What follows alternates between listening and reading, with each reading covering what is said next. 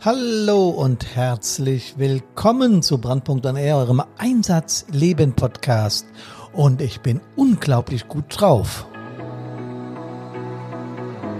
Erzähle euch natürlich gleich warum. Hier ist Hermann. Servus, hallo und Gude!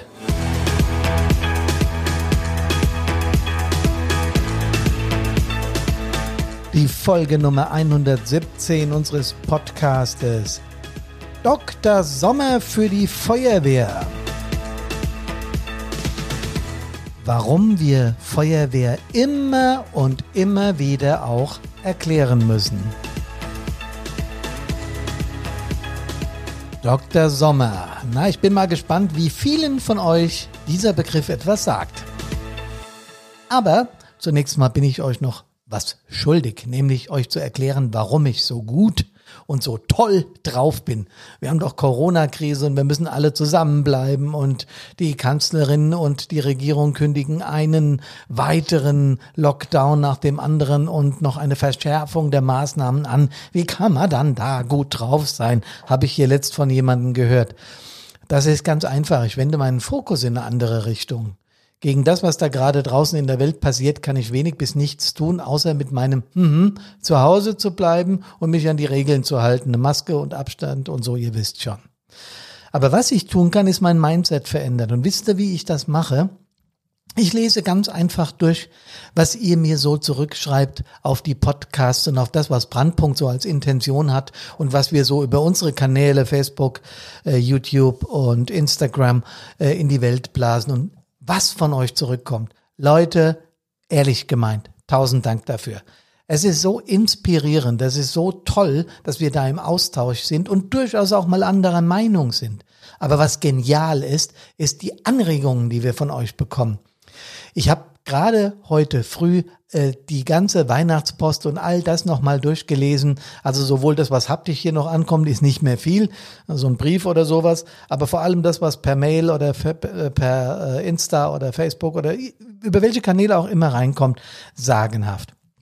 Und die Anregung, die nehmen wir natürlich ernst. So schreibt uns ein junger Mann, äh, du könntest mal wieder mehr über Einsätze berichten und so. Habe ich sofort zum Anlass genommen, mir einen Interviewpartner einzuladen und äh, mit dem natürlich per Zoom, nicht, nicht hier live, äh, diese Dinge zu besprechen. Und äh, wir werden auch jetzt im, im Februar und in den Folgemonaten super interessante Interviewpartner haben hier auf Brand.on So viel sei ich schon mal versprochen. Also vielen Dank dafür. Es ist eine Inspiration und immer wieder auch ein Antrieb, weiterzumachen und diese Dinge nach vorne zu bringen und mit Enthusiasmus und mit Begeisterung, mit Engagement bei der Sache zu sein.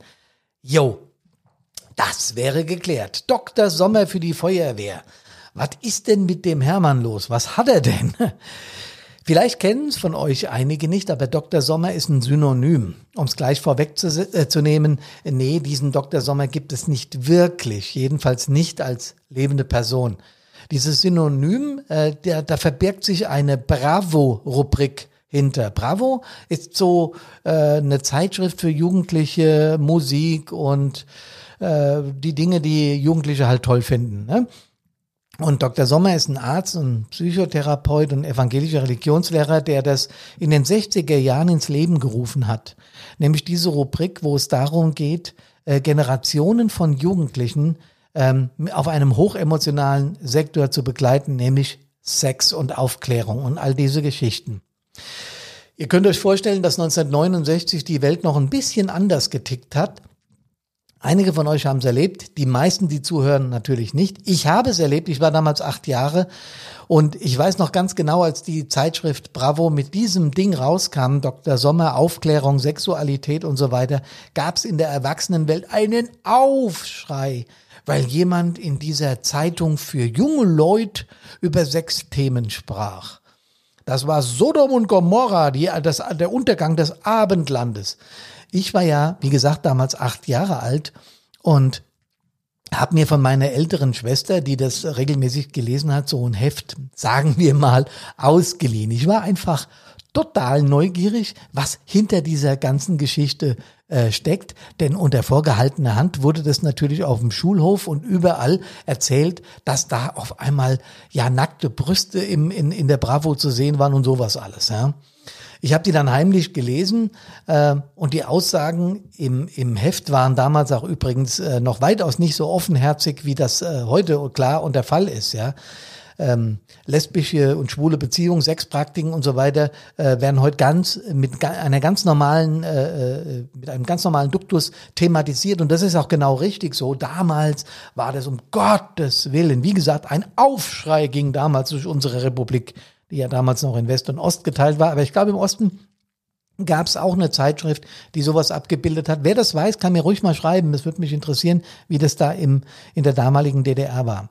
So, aber jetzt werdet ihr euch sicher fragen, was hat denn der Dr. Sommer mit der Feuerwehr zu tun? Ich habe gerade gesagt, dass ich das Heft heimlich gelesen habe weil ich nicht wollte, äh, dass meine Eltern mich dabei erwischen. Das wäre ein Tabuthema gewesen und ich weiß nicht, wie meine Mutter oder mein Vater mit dem Thema umgegangen wäre.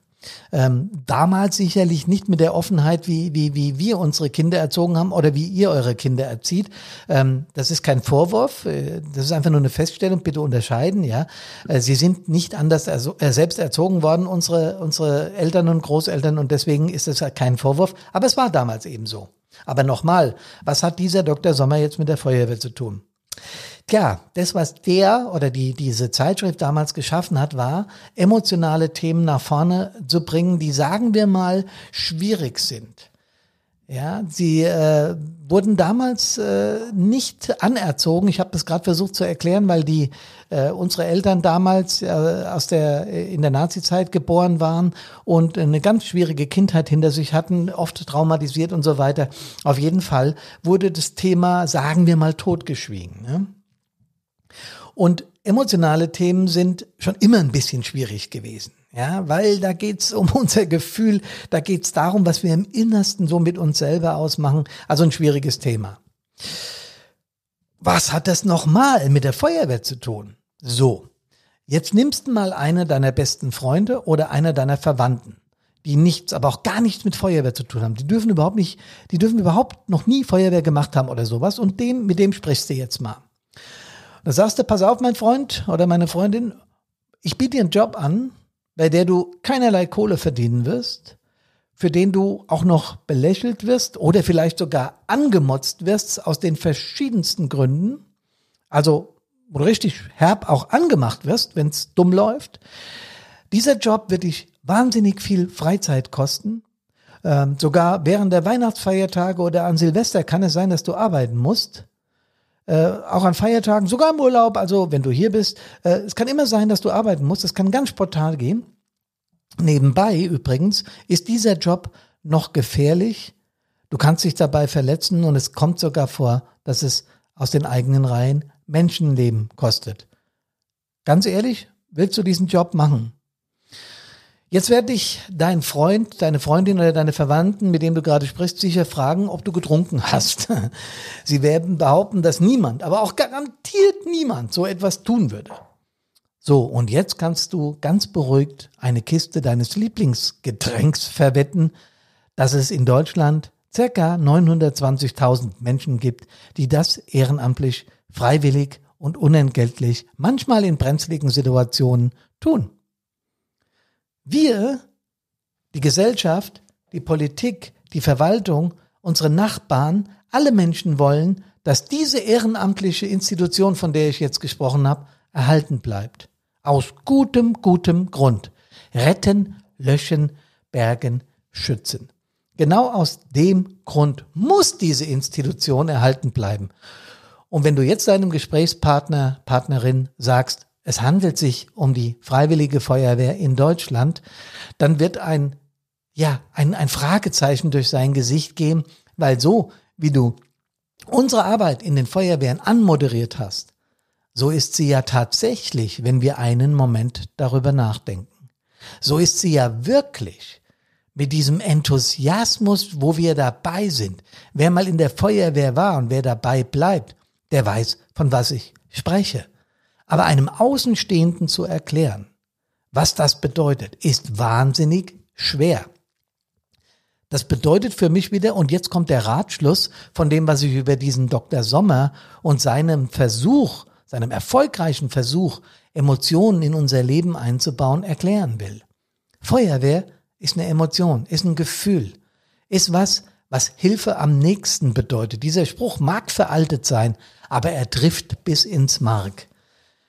Und als ich mit meiner Band am Anfang zusammenkam und wir haben uns so beschnuppert, wir waren alles Musiker, wir kannten uns von irgendwelchen Auftritten mit anderen Bands und dann haben wir beschlossen, wir machen zusammen Musik. Jo, weil das ganz gut klappt bei uns, weil wir mit der, mit den Stimmen, ist ja auch vollkommen wurscht. Auf jeden Fall wollten wir eine Band gründen. Und dann fängt man an zu erzählen beim Bier und sagt so, na, was machst denn du so? Oh ja, ich bin da und da beschäftigt, ich mach das und das. Und dann habe ich erzählt, dass ich in meinem, in meiner Freizeit in meinem Hobby Feuerwehrmann bin. Und haben sie nachgehakt und dann haben sie mitbekommen, dass ich auch äh, Stadtbrandinspektor bin, also Leiter einer Feuerwehr und da sehr viel zu tun habe. Was machst du denn da genau und wie läuft denn das so ab? Dann habe ich das erzählt und dann haben sie gesagt, Du bist doch völlig bekloppt, oder? Da lassen sich andere Leute sehr viel Geld für bezahlen, wenn sie irgendwelche gefährlichen Dinge tun. Da lassen sich andere Leute sehr hochleben dafür, dass sie, sagen wir mal, Sachen tun, äh, um, um, um anderen zu helfen. Und wie gesagt, teuer wird's dann. Und ihr gebt kein Geld dafür. Ihr bekommt dann nichts für. Und da habe ich einen Moment drüber nachgedacht und habe dann gesagt, wisst ihr, Kumpels, Bandkumpels, es gibt einen Lohn, aber der ist schwer zu vermitteln. Für mich ist Feuerwehr, habe ich dann gesagt, der geilste, der großartigste Job, den man sich vorstellen kann. Klar, du wirst schreckliche Bilder an Einsatzstellen nie vergessen. Es werden immer wieder Dinge hochpoppen, die du erlebt hast und die dich beschäftigen. Okay, dafür gibt's jetzt Brandpunkt, wir äh, unterstützen dabei, das kriegen wir schon in den Griff. Ähm, man, es gibt Techniken, das zu verarbeiten und wir reden sehr oft darüber und wir werden auch in Zukunft äh, mit unserem E-Learning noch viel mehr darüber reden. Aber vor allem wirst du eines nie vergessen, habe ich dann meinen Bandkumpels gesagt.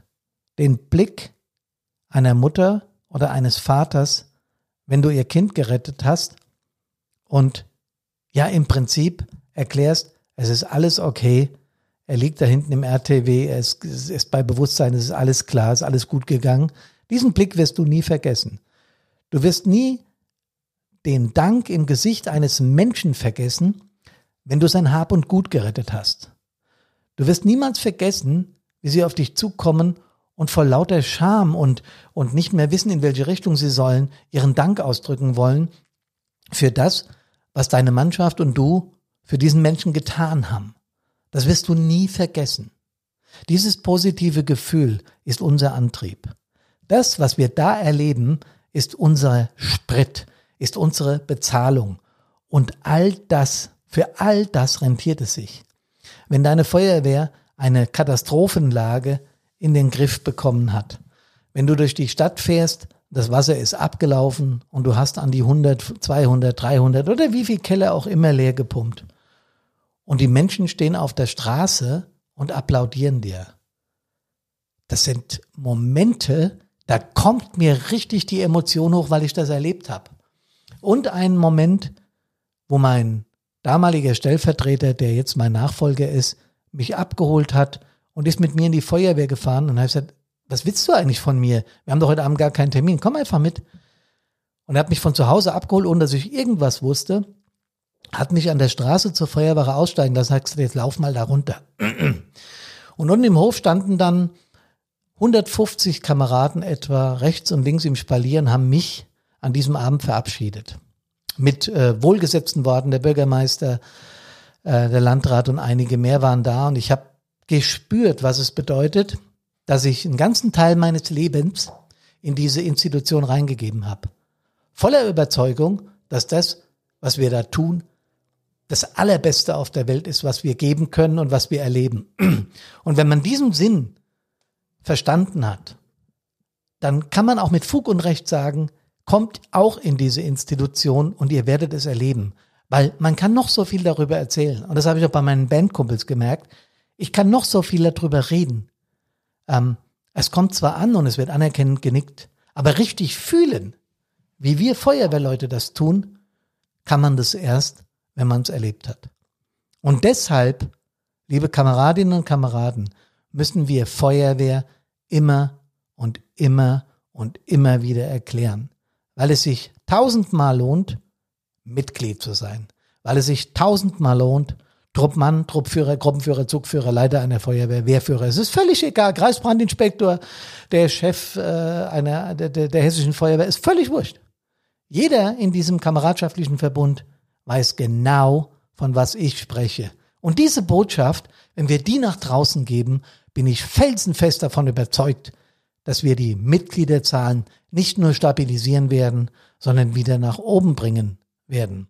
Denn dass wir in den letzten 20 Jahren 10% an Mitglieder verloren haben und 10% an freiwilligen Feuerwehren eingebüßt haben, ja, da sind natürlich auch ein paar Bereinigungen von Statistiken dabei, das weiß ich.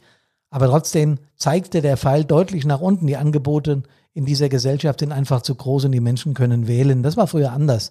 Und deswegen ist es wichtig, Kameradinnen und Kameraden, dass wir rausgehen und erzählen, was Feuerwehr definitiv bedeutet. Ich freue mich wahnsinnig, wenn ihr mir auch auf diesem Podcast ein, ein Feedback gebt und sagt, wie ihr es empfindet.